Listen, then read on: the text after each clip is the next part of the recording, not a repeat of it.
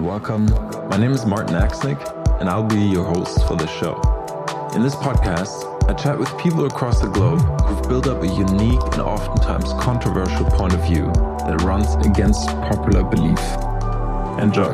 Hallo zusammen. Für eine meiner ersten Podcast-Episoden habe ich in Berlin den Unternehmer David Kugler interviewt. David hat 2014 mit seinen zwei Mitgründern Lukas und Marian die Superfood-Brand Daluma ins Leben gerufen. Daluma hat inzwischen eine Niederlassung in Berlin Mitte. Zwei weitere Niederlassungen werden bis Ende des Jahres im Berliner Westen, konkret im KDW und am äh, Kurfürstendamm, ihre Pforten öffnen. Ich wollte mit David darüber sprechen, wie es ist, als Quereinsteiger in das Gastrogewerbe und ganz konkret eine Gastro-Brand aufzubauen was die anfänglichen Herausforderungen waren, wie er die Suche nach Gründungsmitgliedern angegangen ist und was seine Vision für Daluma für die nächsten Jahre eigentlich ist. Mich hat David total fasziniert, er war ein extrem angenehmer Gesprächspartner, sehr eloquent, direkt präzise. Äh, mir hat das Gespräch sehr, sehr viel Spaß gemacht. Ich hoffe, euch als Zuhörern wird es auch gefallen. Ich entschuldige mich schon mal vorab für äh, jegliche Kinderkrankheiten, die die ersten Episoden dieses Podcasts wahrscheinlich noch beinhalten werden. Wünsche euch aber sehr, sehr viel Spaß mit der Episode und freue mich, wenn ihr mir Feedback und gegebenenfalls auch weitere Fragen für David zuschicken möchtet, denn ich denke, das war nicht die einzige Episode, die ich mit ihm aufnehmen werde, weil mir nach dem Gespräch noch zigtausend Fragen eingefallen sind, die ich ihn auch noch gerne gefragt hätte. Jetzt wünsche ich aber euch erstmal viel Spaß mit David Kugler. Erzähl mal, warum hast du dich 2014 entschieden, Daluma zu gründen?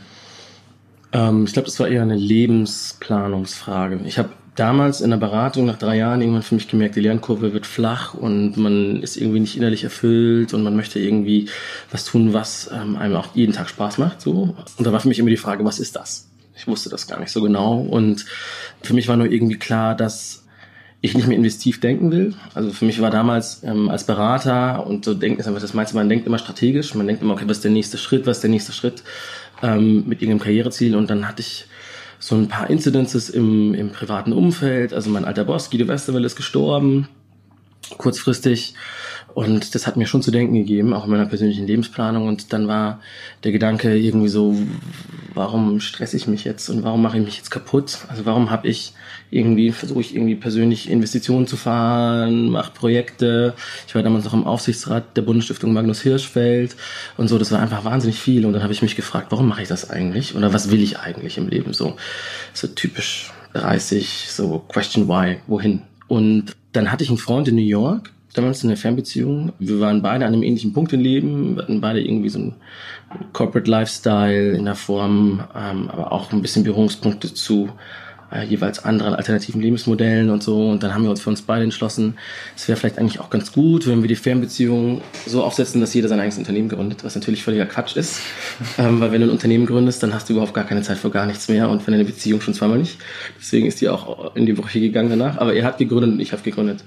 So, und dann war immer die Frage, okay, was ist das? Ja, also welches Geschäftsmodell und was begeistert mich?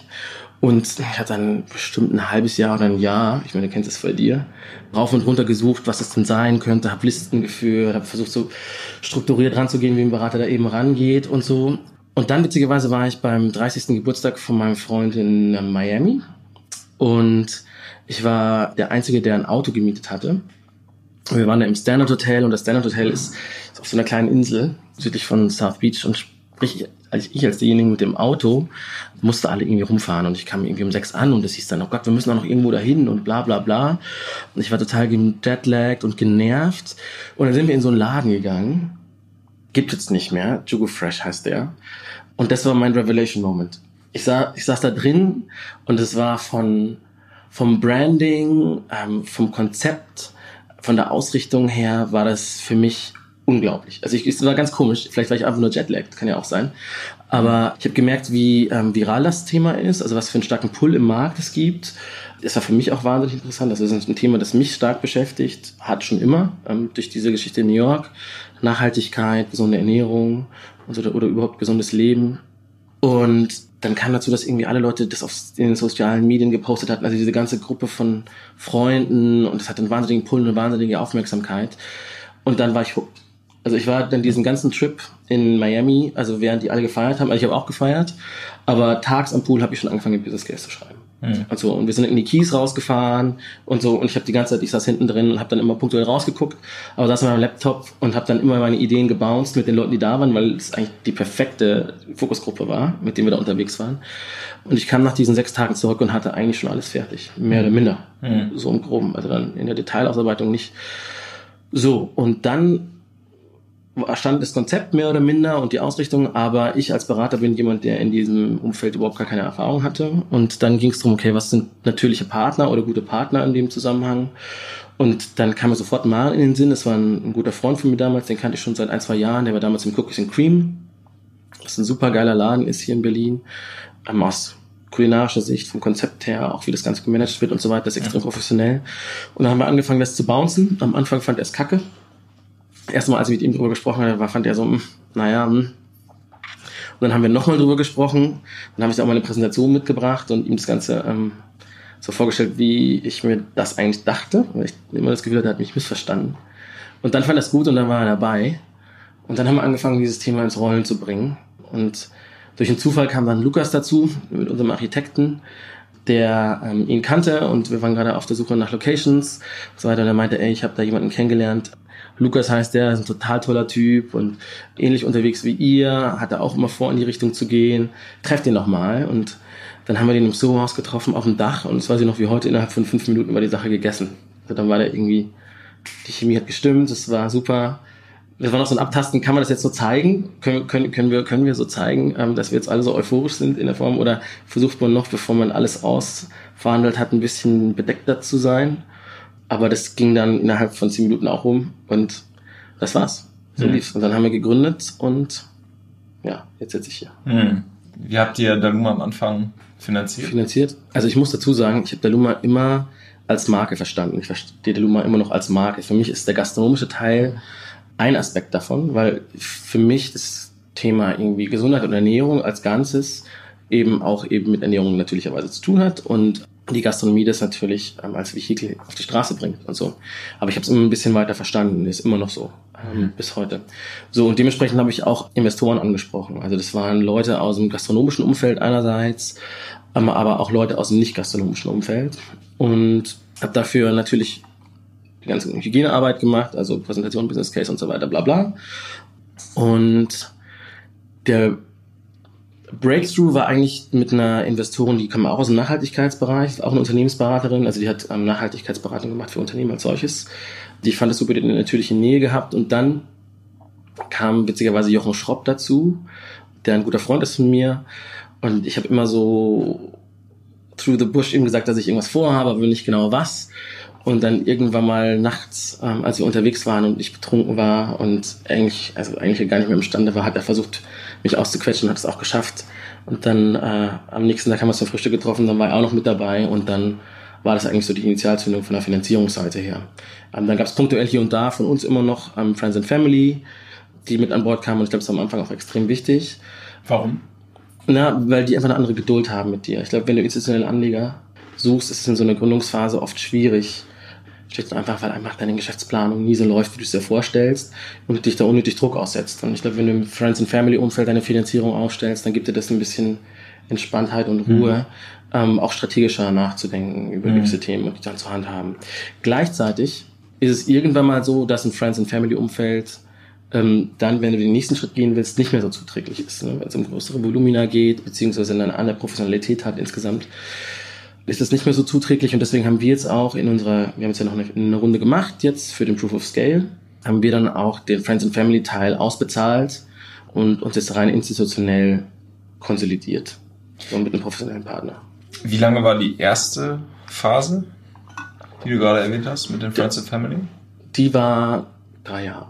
Hm. Und auch ursprünglich drei Jahre auf drei Jahre ausgesetzt? Ne, sie war ursprünglich auf zwei Jahre ausgelegt.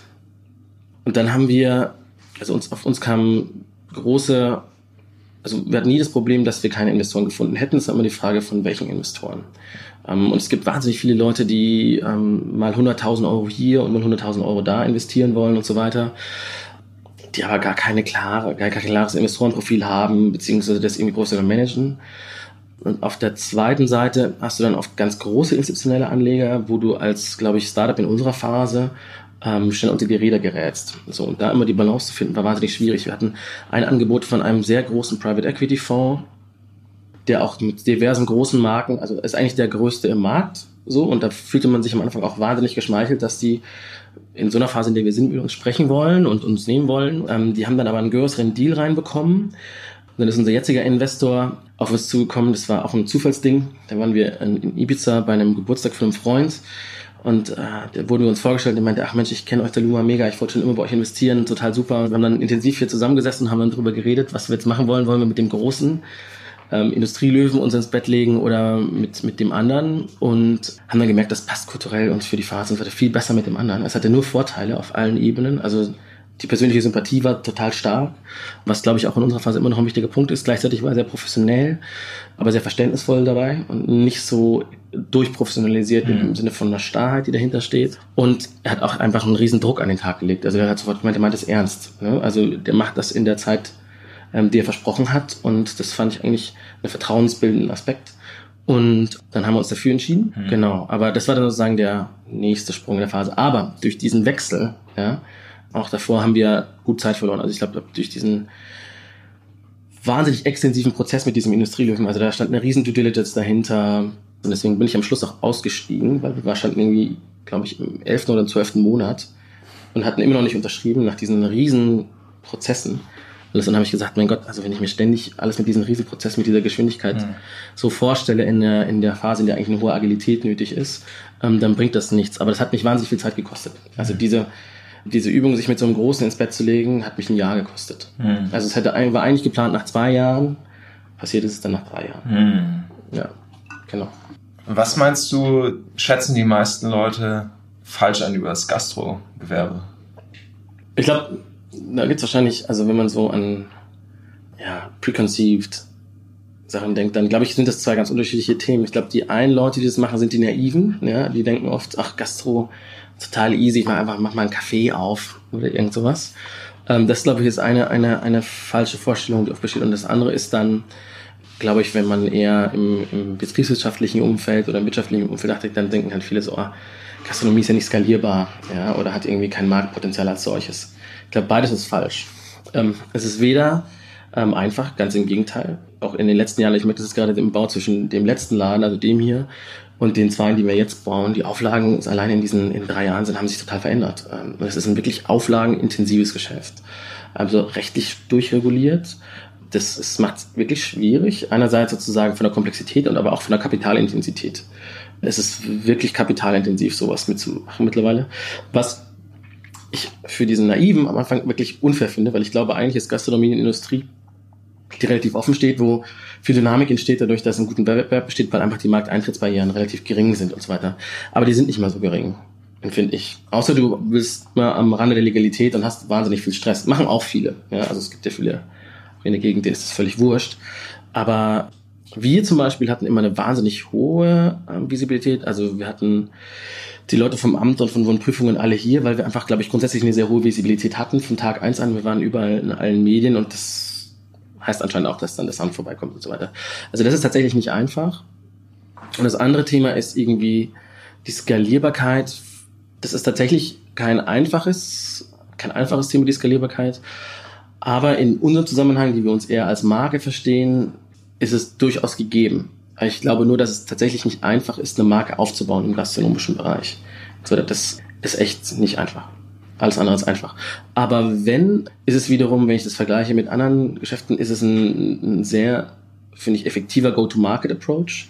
Schlicht und einfach, weil du einen starken Pull hast, oftmals. Du hast eine natürliche Frequenz, du hast eine natürliche Aufmerksamkeit und so weiter, die für den Marktaufbau wahnsinnig zuträglich ist. Da müssen andere Unternehmen im, im Markt wahnsinnig viel Geld in die Hand nehmen oder sich smart Gedanken machen, wie sie sagen, diese Form von qualitativer Interaktion aufbauen. Ähm, und das ist bei uns extrem gegeben in der Form. So ist auch immer unsere Strategie gewesen. Also für uns ist das, wir sind ja sehr pull-orientiert als Unternehmen und sowas. Wir haben nie, nie Werbung gemacht, nie klassische PR gemacht, sondern für uns geht es darum, ähm, mit dem, was wir hier tun, ja, darzustellen, dass wir an, an einer an der Sache interessiert sind und dass diese Sache interessant ist für andere Leute, zeigt sich dann einfach. Und es hat auch gut funktioniert bis jetzt. Mhm. Wie hat sich diese Pull-Strategie, wie sieht das im tagtäglichen Doing aus bei euch? Ich glaube, das hat ganz viel mit dem Produkt zu tun als solches. Also, dass du Produkte kreierst, die qualitativ auf einem Niveau sind, dass es die Leute interessiert. Und zwar auf allen Ebenen. Das hat ähm, was damit zu tun, tatsächlich jetzt im gastronomischen Bereich, wie was schmeckt oder wie es gut ist oder wie das zusammengesetzt ist, aber es ist auch die ganze Erfahrung als solche. Ne? Also ähm, wie setzt du diesen Laden auf, welchen Look and Feel vermittelst du damit und so, damit du eine konsistente Erfahrung hast oder eine umfassende Erfahrung insgesamt.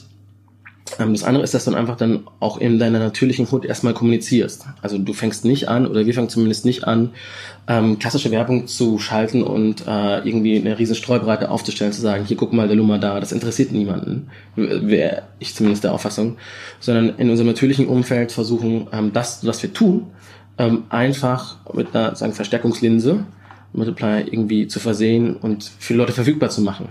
Also tu das, was du tust, gut finde ich, oder tu das interessant und durchdacht und mach's verfügbar. Das sind die zwei Punkte, mhm. die dahinter stehen. Weil Push in unserem Zusammenhang, glaube ich, so keinen Sinn machen würde. Da fehlt die Relevanz. Ja. Mhm.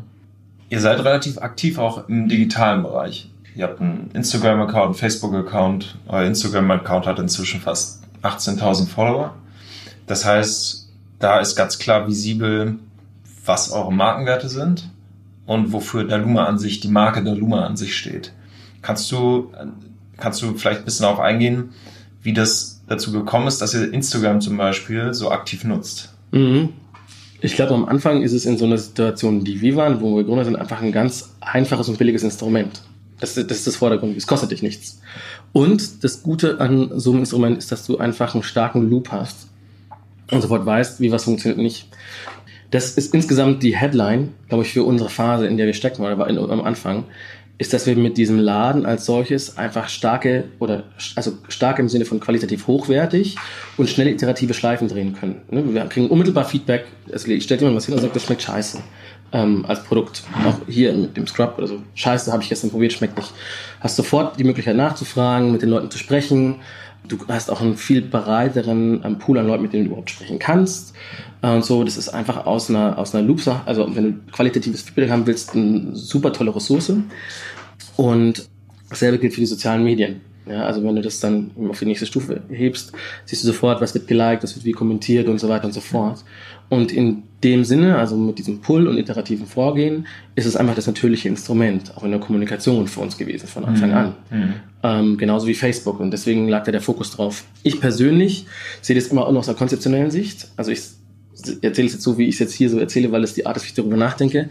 Im Making bin ich ein totaler, totaler Idiot. Also ich habe nicht mal Instagram. Ich verstehe Instagram auch nicht, muss ich ehrlich sagen, als solches. Aber Lukas ist da top drin. Also Lukas versteht das und weiß, wie man damit umgeht und macht das auch bei uns und macht das auch super, mhm. finde ich. Also, ja. Wie habt ihr euch damals aufgeteilt? Das ist vielleicht mal eine Follow-up-Frage.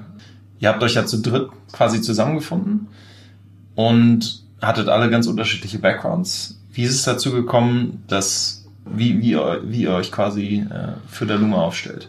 Ja, ich meine, da gibt es ganz viele Leute, würden jetzt anfangen, du, musst, du sollst und idealerweise und so weiter und so fort. Ich glaube, die, also die Grund going in, die Grundhaltung ist für mich gewesen, damit ein Konzept funktioniert, brauchst du die besten Leute, die in dem, was sie tun, mit Passion so ein Thema vorantreiben in der Form. Und es hat deswegen ganz viel mit persönlicher Chemie zu tun. Du hast das Gefühl, dass du gemeinsam an derselben Sache arbeitest und dass du an derselben Sache ziehst, dass du ähnlich, äh, ähnliche Passionen hast, dass du eine ähnliche Form von Kommunikation hast und dass du Spaß an der Sache hast und so weiter und so fort. Deswegen fand ich den chemischen Teil ähm, einfach in der Dynamik zwischen uns immer am vordergründigsten, weil man sitzt hier, wir sitzen hier in diesem Büro zusammen 24-7, wir verbringen mehr Zeit als mit unseren Partnern, alle zusammen. Mhm. Deswegen fand ich die Chemie wahnsinnig wichtig, für mich persönlich. Und dann war natürlich für mich konzeptionell immer die Komplementarität das Wichtigste. Also, dass eben nicht Leute von einem ähnlichen Background wie ich, also noch so ein Unternehmensberater hier drin, ist noch mehr Overhead, kann kein Mensch gebrauchen eigentlich. Ich bin schon zu viele Unternehmensberater eigentlich in diesem Laden sondern dass die Leute ganz komplementäre Sachen mitbringen, Profile und das war mit Maren eben der operative Teil und so haben wir dann eben auch die Aufgaben geschnitten. Ich mache so die ganzen betriebswirtschaftlichen Themen, Unternehmensentwicklung, Controlling, Planung, Strategie, all das, Strukturen, Prozesse, la la la. Und Maren macht die Ops, ja, kennt eben den operativen Betrieb, kennt auch den Service und so weiter und so fort. Also macht eigentlich das, was er bei Cookies gemacht hat. Und Lukas macht die Produkte und so war es damals natürlicherweise auch bei ihm. Der ist ja jemand, der in der Szene stark verankert ist. Ja, ähm, der hat, war vorher erstmal Model, dann war in Indien, hat eine Yoga-Lehrerausbildung gemacht und so weiter, war dann in den Staaten beim Woodstock Food Festival und so weiter, war vegan und so und lebt diesen ganzen Lifestyle sehr stark. Und so war es auch ganz natürlich, dass er sich um das ganze Thema Produkte kümmert bei uns. Also er macht die Produktentwicklung, einerseits sozusagen, indem er den Markt versteht und immer seinen Finger auf dem Markt hat. Und das andere ist es aber gleichzeitig auch das ganze Thema wieder zurückträgt in den Markt, ne? Mhm. So Swinging Door. Und wir hatten einfach Glück in dem, dass einfach beides zusammengefunden mhm. hat. Also die Chemie hat super gestimmt mhm. von Anfang an und die Komplementarität war da ähm, von Anfang an. Wir haben auch gar nicht mit anderen Leuten gesprochen. Also es war nie so, dass ich gesagt hätte, ah, jetzt machen wir das offenes Verfahren, dann sprechen wir mit jedem von denen und so weiter und so fort. Sondern ich hatte mit Marian sofort, also es war mein natürlicher der natürliche Ansprechpartner in dem Zusammenhang.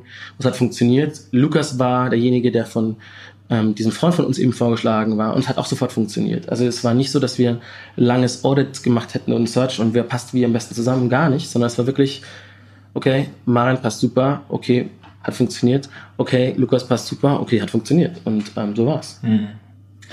Ja, es ist 2018. Was sind die nächsten Schritte für euch, die Marke Daluma weiter aufzubauen?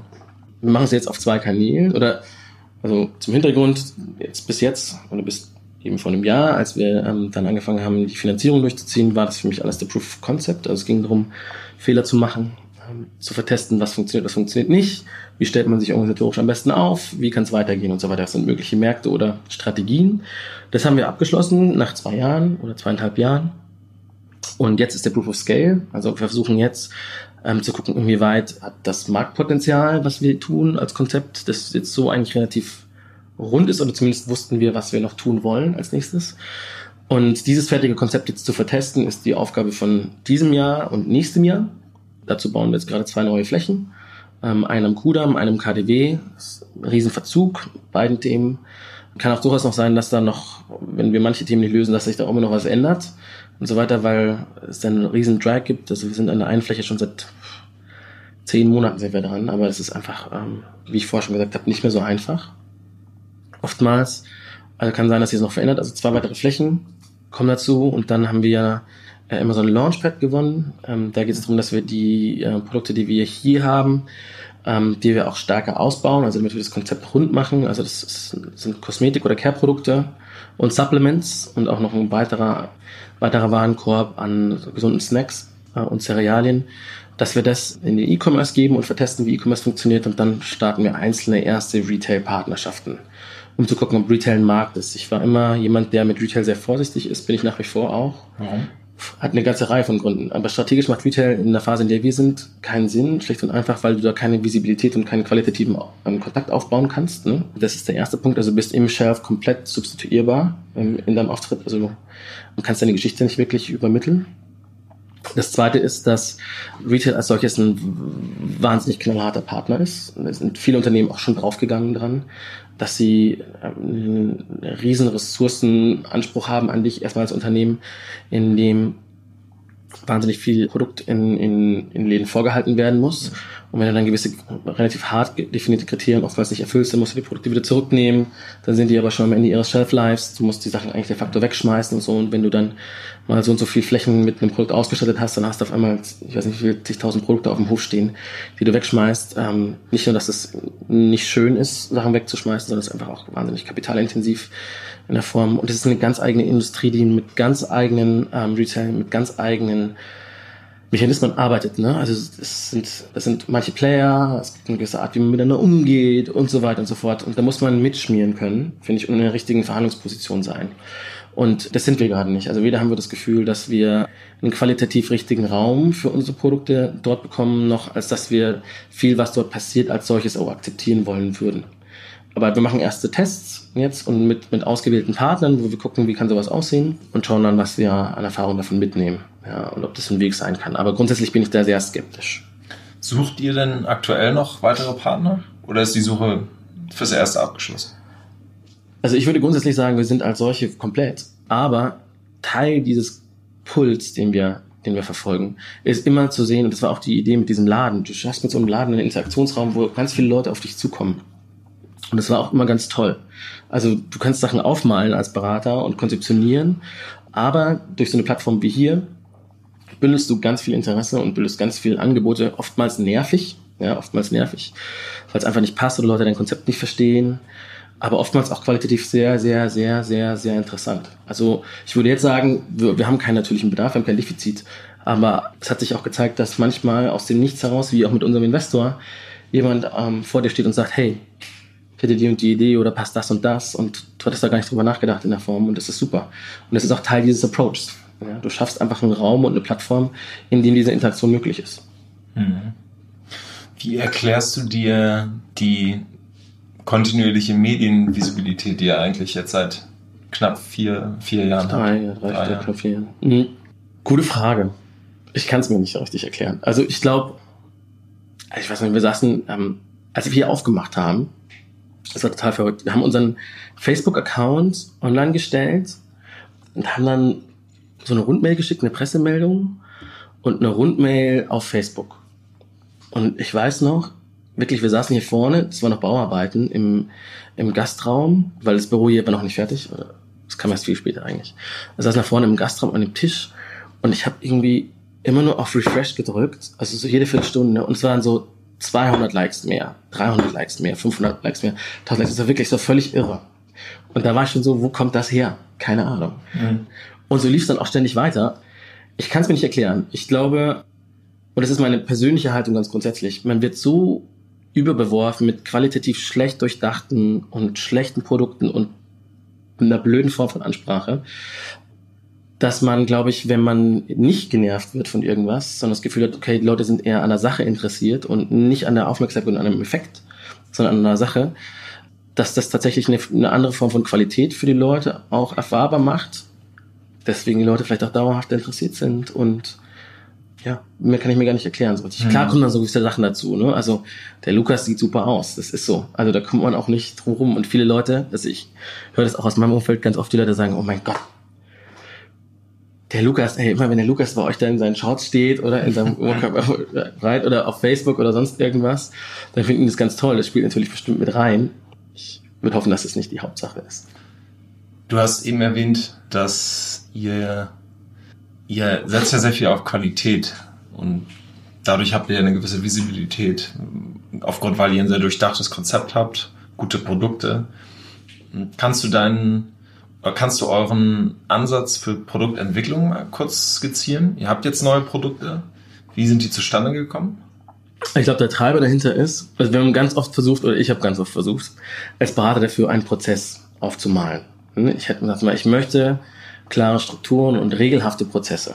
So hätte ich es immer gerne. Ja. Und es hat sich gezeigt, für Produktentwicklung funktioniert das gar nicht. Das funktioniert, also es, ist, es funktioniert eigentlich überall, aber in der Produktentwicklung funktioniert es gar nicht, weil es gibt keine klaren Kriterien, in denen du das festmachen kannst.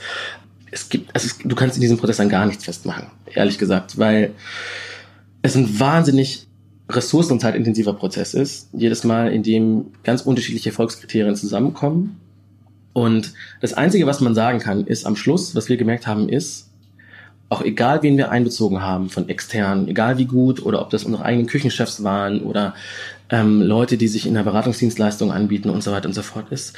Bei uns ist es wirklich immer das gewesen, was finden wir persönlich gut?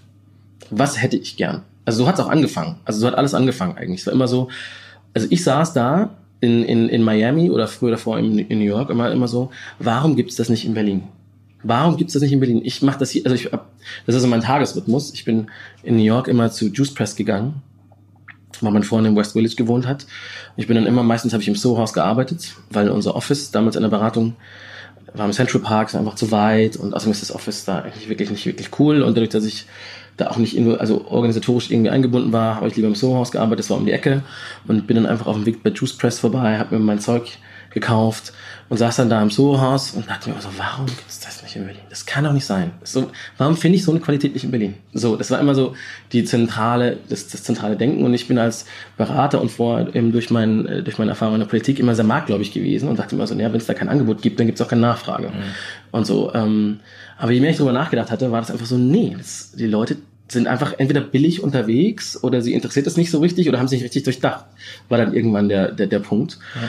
Also da ist uns einfach oft aufgefallen, dass, oder mir am Schluss auch oft aufgefallen, dass die Leute einfach, ja, qualitativ Kompromisse eingehen ähm, oder stark aus ihrer eigenen Denkwelt kommen, also verfügbarkeitsgetrieben sind. Also wir haben ganz viele Leute, die uns ansprechen und sagen, guck mal, äh, ich habe eine Riesenmaschine und Maschine mit diesem Produkt, wollt ihr das nicht auch? Und dann machen wir einfach ein Label von euch drauf und so weiter und so fort. Also sehr verfügbarkeitsgetrieben.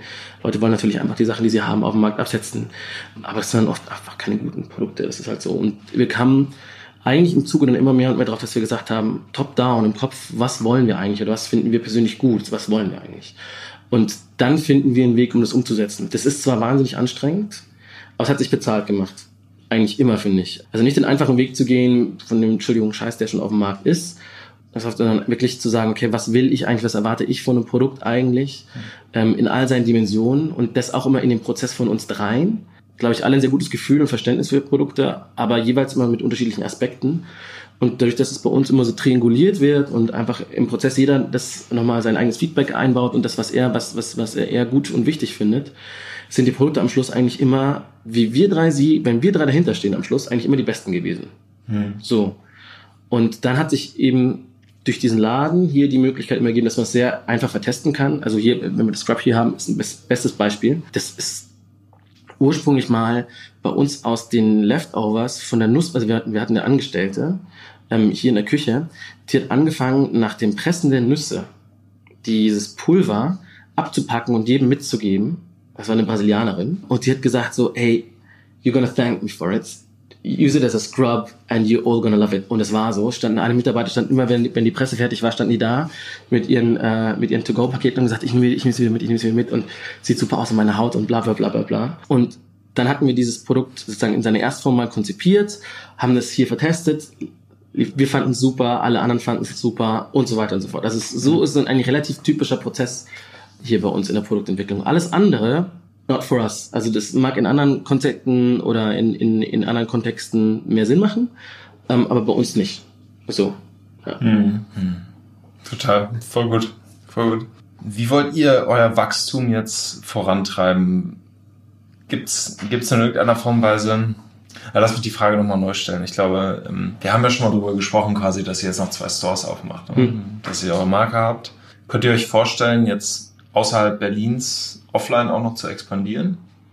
Ja, also wir machen ja einen Teil dessen, ist noch nicht final, aber in dieser Phase des Proof of Scales ist natürlich für uns auch die Frage, wie können wir eben also relativ schnell in die, in die Fläche gehen, ohne zu hohe Grenzkosten oder, oder Aufwände als solches. Und deswegen überlegen wir mit einem Partner eventuell ein Franchise zu machen in Frankfurt und ihn zu vertesten. Ist relativ fortgeschritten, das Thema. Ähm, ihm ist noch nicht noch nicht final, aber relativ fortgeschritten ist auch ein Partner, der wirklich cool ist, der wirklich einen Hintergrund hat und der eigentlich super gut zu uns passt und das ist auch das entscheidende Kriterium. Wir würden nie jetzt einfach so einfach für Fläche und Fläche und Fläche in der Qualität jetzt einen Kompromiss eingehen und haben immer gesagt, wenn wir es probieren, weil wir viele Anfragen haben, wir haben viele Anfragen ähm, in dem Zusammenhang, dann muss es mit jemand sein, dem wir vertrauen und der eine ähnliche Vorstellung von dem Produkt hat und so weiter und so jemanden haben wir jetzt und jetzt gucken wir gerade, dass wir mit ne, die passende Fläche dazu finden und das Setup finalisieren.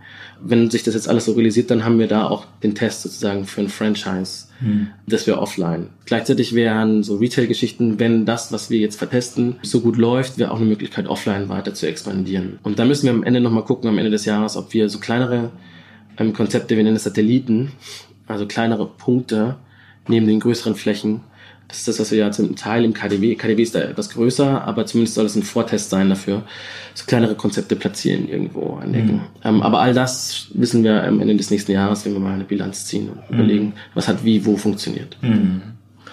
Ich gehe jetzt noch mal ganz kurz zurück, ähm, weil eine Frage ist auch, glaube ich, immer ganz wichtig, wenn es um Gastro geht.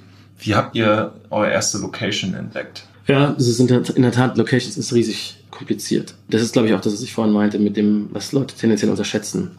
Es war tatsächlich am Schluss ein Zufall. Wir haben eingegrenzt, was Flächen sein könnten und das ist wirklich, wirklich wichtig. Ne? Also du kannst auch hier einfach um die Ecke gehen, das ist dieselbe äh, selbe, selbe Neighborhood eigentlich, aber es ist um die Ecke und da hast du keinen Lauf mehr und so weiter und so fort. Also da die richtige Auswahl zu treffen, ist wahnsinnig wichtig. Was waren ähm, eure Kriterien? Äh, für uns war eine Verbindung aus, also für uns war es wichtig, an einem natürlich belegten Punkt zu sein, wo unterschiedliche, ganz unterschiedliche Tagesrhythmen zusammenkommen. Also einerseits zum Beispiel der Freizeitaspekt, hier mit dem Park. Ne? Leute laufen hier rauf und runter, flanieren, hängen im Park ab, beziehungsweise gehen einkaufen am Samstag in, in zusammen hier. Das ist gleichzeitig eine gewisse Form von Büros hier, die natürlich einen Lauf ergeben. Dann ist hier durch Torstraße und U-Bahn auch so einfach ein Umsteigeplatz äh, mit den Trammern, wo Leute natürlich durchkommen. Also eine natürliche Belebtheit in unterschiedlichen Lebenssituationen. Das war für uns immer das Vordergründigste in der Form. Und dann natürlich auch das Kulturelle. Ne? Also sind das Leute, die natürliches Interesse an einem Produkt wie unserem haben. So weiter. Das waren so die wesentlichen Aspekte. Alles andere war dann sekundär. Ich glaube, viele Leute gehen zu stark mit, in, mit einer Form von äh, harten Kriterien ran. Ähm, die sagen, ich brauche die Fläche, die muss so und so ausgestattet sein, so und so weiter. Das ist auch wahrscheinlich aus einer ökonomischen Situation oftmals für viele Leute richtig, weil sie sagen, ich brauche 40 Quadratmeter, die, da brauchen wir die Infrastruktur, die schon drin ist und so weiter und so fort. War für uns, die wir immer einen ganz starken Markenapproach hatten, aber eher sekundär. Wir haben gesagt, okay, sobald das vom, vom Setup her stimmt, kriegen wir den Rest schon hin. Das macht es aber für uns auch wahnsinnig aufwendig. Also die letzte Fläche, die nächste Fläche jetzt im Westen am Kudamm, same story, passt super, aber ist eben keine klassische Gastronomiefläche, die müssen wir umbauen. Das hat einen riesen Genehmigungshintergrund, der dahinter steht, einen riesen Kostenhintergrund, der dahinter steht und so weiter. Und so war es hier auch. Ne? Ähm, wir haben diese ganze, das war früher mal hier ein Buchladen, ja? und wo wir jetzt sitzen, das war, also das Büro war hier in, in so ein Zimmer-Apartment und so, und das alles umzubauen, das war ein riesen Hackmack. Und das kann man alleine, ehrlich gesagt, auch gar nicht darstellen. Mhm. Und so, das ist wahnsinnig zeitaufwendig und nervig und, mhm. und kostenintensiv und so. Also alleine, also wir schon zu dritt und mit einem Support, den wir noch hatten mit Friends and Family, weil viele Leute irgendwie ähm, die Idee cool fanden und so war das schon ein heißer Ritt. Mhm. Aber ähm, für jemanden alleine, ne. Ja. Total spannend. Wenn du dir noch eine, so abschließend, wenn du dir eine Sache wünschen könntest, was ihr dieses Jahr noch erreicht, was wäre das? Also ich hätte gerne strukturell den Proof of Concept natürlich fertig, ne? Äh, Entschuldigung, Proof of Scale. Also ich hätte gerne, dass die anderen zwei Flächen jetzt wirklich offen sind, dass online offen ist und funktioniert operativ, dass ich dann mein Organisationsmodell nach hinten hin so abgeschliffen habe, dass das alles funktioniert in der Form und, und, und darstellbar ist. Das ist das Ziel. Ich meine, das hätten wir eigentlich, Ziel wäre gewesen, genau jetzt, beziehungsweise vor einem Monat da zu sein. Jetzt hoffen wir, dass es im Oktober soweit ist oder November je nachdem, vielleicht, vielleicht schaffen wir es noch. Aber es dauert natürlich alles immer länger, als man sich plant, als man es plant und sich wünscht. Ja, das, das wäre eigentlich alles. Also das, was, das, was wir uns vorgenommen haben, dass es auch umgesetzt ist. Hm, ja. Hm. Braucht ihr, braucht ihr Mitarbeiter für die neuen Flächen oder habt ihr da eure Recruiting schon abgeschlossen? Brauchen wir, brauchen wir. Qualität bei Mitarbeitern ist immer ein Thema, so gesehen immer gern. Also die, die, die richtigen, wenn die richtigen Leute kommen, immer gern. So, so zum Beispiel hier, also Kirsten, also unsere engste Mitarbeiterin hier zum Beispiel ist jemand, die hatte ich gar nicht auf dem Schirm. Die wollte ich, also die hat, die hat sich hier einfach initiativ beworben und es gab keine Stelle für sie. Da waren wir in der Form noch zu klein damals und noch zu unorganisiert. Ich wusste gar nicht, welche richtigen Aufgaben man ihr geben soll, beziehungsweise als sie einfach zu überqualifiziert war als solches, beziehungsweise eine so hohe Gehaltsvorstellung hatte und wir natürlich auch eine gewisse Form von Karriereperspektive bieten wollten und so weiter. Ähm, aber wir saßen dann ähm, mal zusammen mit ihr, also Maren hat sie das erste Mal getroffen und der war so begeistert von ihr, gesagt hat, okay, David, egal was dein ganzer Business-Scheiß im Hintergrund ist und so weiter, triff sie einfach mal. Und ich habe sie getroffen und ich fand sie super und es war genau das, was er gesagt hat, passt zwar jetzt eigentlich nicht, aber wenn wir einander vertrauen und Lust drauf haben, dann finden wir jetzt einen Weg. Ähm, und so ist es jetzt auch. Also wenn jetzt jemand auf uns zukommen würde und sagen würde, okay, vielleicht ist jetzt gar nicht die perfekte Situation, mhm. aber es passt aus diversen Gründen sehr gut, dann immer gerne. Das mhm. hat sich ähm, als ähm, sehr richtig erwiesen. Mhm. kommen Sachen auf dich zu, wie vorhin schon gesagt. Und wenn die dann äh, in der Qualität stimmen, dann soll man die machen. Mhm. Ja. So ist es auch bei Leuten. Ja. Ja, das war doch, ich glaube, das war ein sehr gutes abschließendes Wort. Also ich glaube, da haben wir jetzt alle, alle wichtigen Themen, spannenden Themen hier einmal gecovert. Ich fand's voll gut. Ich glaube, das ist so, was, Gastro-Geschäftsmodelle, was Brand-Building angeht, nochmal ein ganz anderer Winkel, ganz anderer äh, Blickpunkt, den wir jetzt hier diskutieren konnten. Und ja, vielen Dank. Danke dir. Richtig Spaß gemacht. Das war jetzt mein Interview mit David Kugler von der Luma. Ich hoffe, ihr hattet eine schöne Zeit. Ich hoffe, ihr habt für euch selber ein paar interessante Insights mitgenommen, wie eine Gründung einer Gastrobrand ablaufen könnte, welche Herausforderungen man tagtäglich bewältigen muss und hoffe, dass vielleicht der ein oder andere wenn Interesse besteht, gegebenenfalls auch selber mal überlegt, um eine eigene Gastrobrand oder vielleicht sein eigenes Hobby in irgendeiner Form und Weise zum Beruf zu machen. Mir hat das Interview, wie gesagt, sehr viel Spaß gemacht. Bitte entschuldigt die Kinderkrankheiten, die weiterhin in den ersten Podcast-Episoden existieren werden. Ich würde mich natürlich trotzdem freuen, wenn ihr ein iTunes-Review hinterlegt, hinterlasst und freue mich auf die nächsten Episoden von Against Popular Belief. Macht's gut.